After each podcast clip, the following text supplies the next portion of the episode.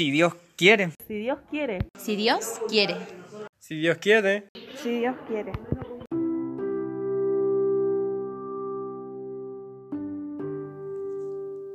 Si Dios quiere.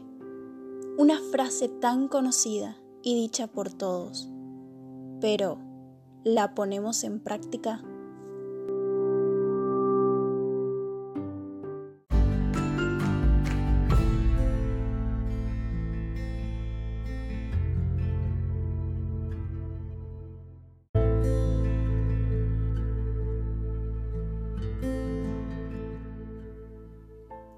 En Santiago, capítulo 4, versículos 13 al 16, dice, Escúchenme, ustedes, los que dicen así, hoy o mañana iremos a la ciudad, allí nos quedaremos todo un año y haremos buenos negocios y ganaremos mucho dinero.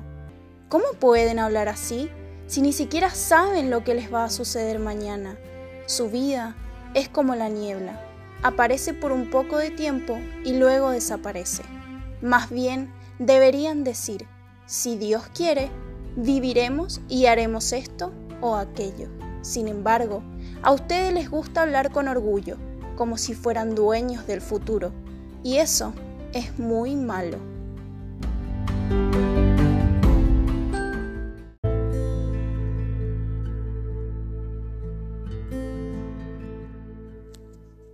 La mayoría hace planes sin tener en cuenta a Dios. Dicen, si Dios quiere, pero siguen haciendo lo que está fuera de la voluntad de Dios. Se olvidan que tienen un futuro desconocido del cual no tienen ningún control. Se olvidan que la vida es breve, es corta y que la muerte es segura. Por lo tanto no pueden dejar a Dios fuera de sus planes porque no saben lo que va a pasar el día de mañana.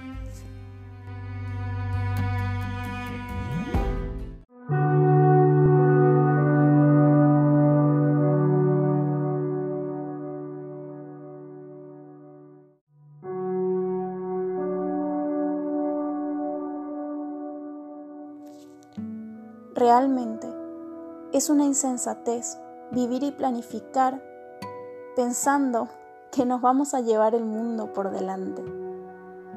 No podemos controlarlo todo y nuestra única fuente de seguridad para nuestro futuro está en Dios. Si mi vida está en las manos de Dios, debo reconocerlo en todos mis planes. Dios es quien debe controlar cada circunstancia de nuestra vida y debemos tener presente esta verdad. Si el Señor quiere, haremos las cosas.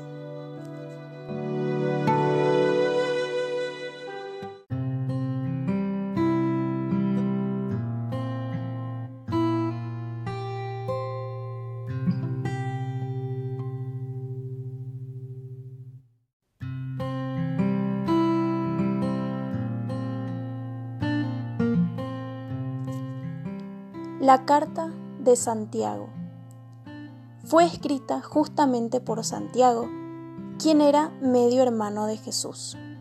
En Santiago 1.1 dice, Yo, Santiago, estoy al servicio de Dios y del Señor Jesucristo, y les envío un saludo a los cristianos que viven en todo el mundo.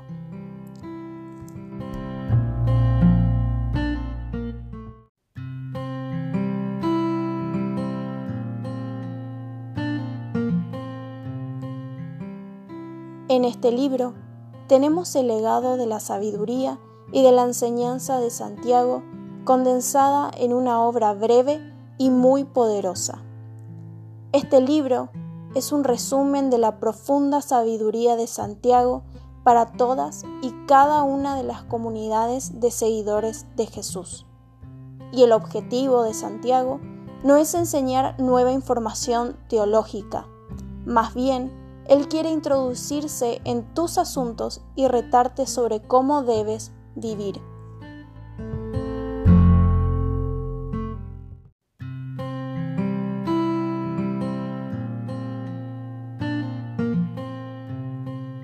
El libro Consiste en discursos de sabiduría breves y retadores, llenos de metáforas y frases cortas fáciles de memorizar.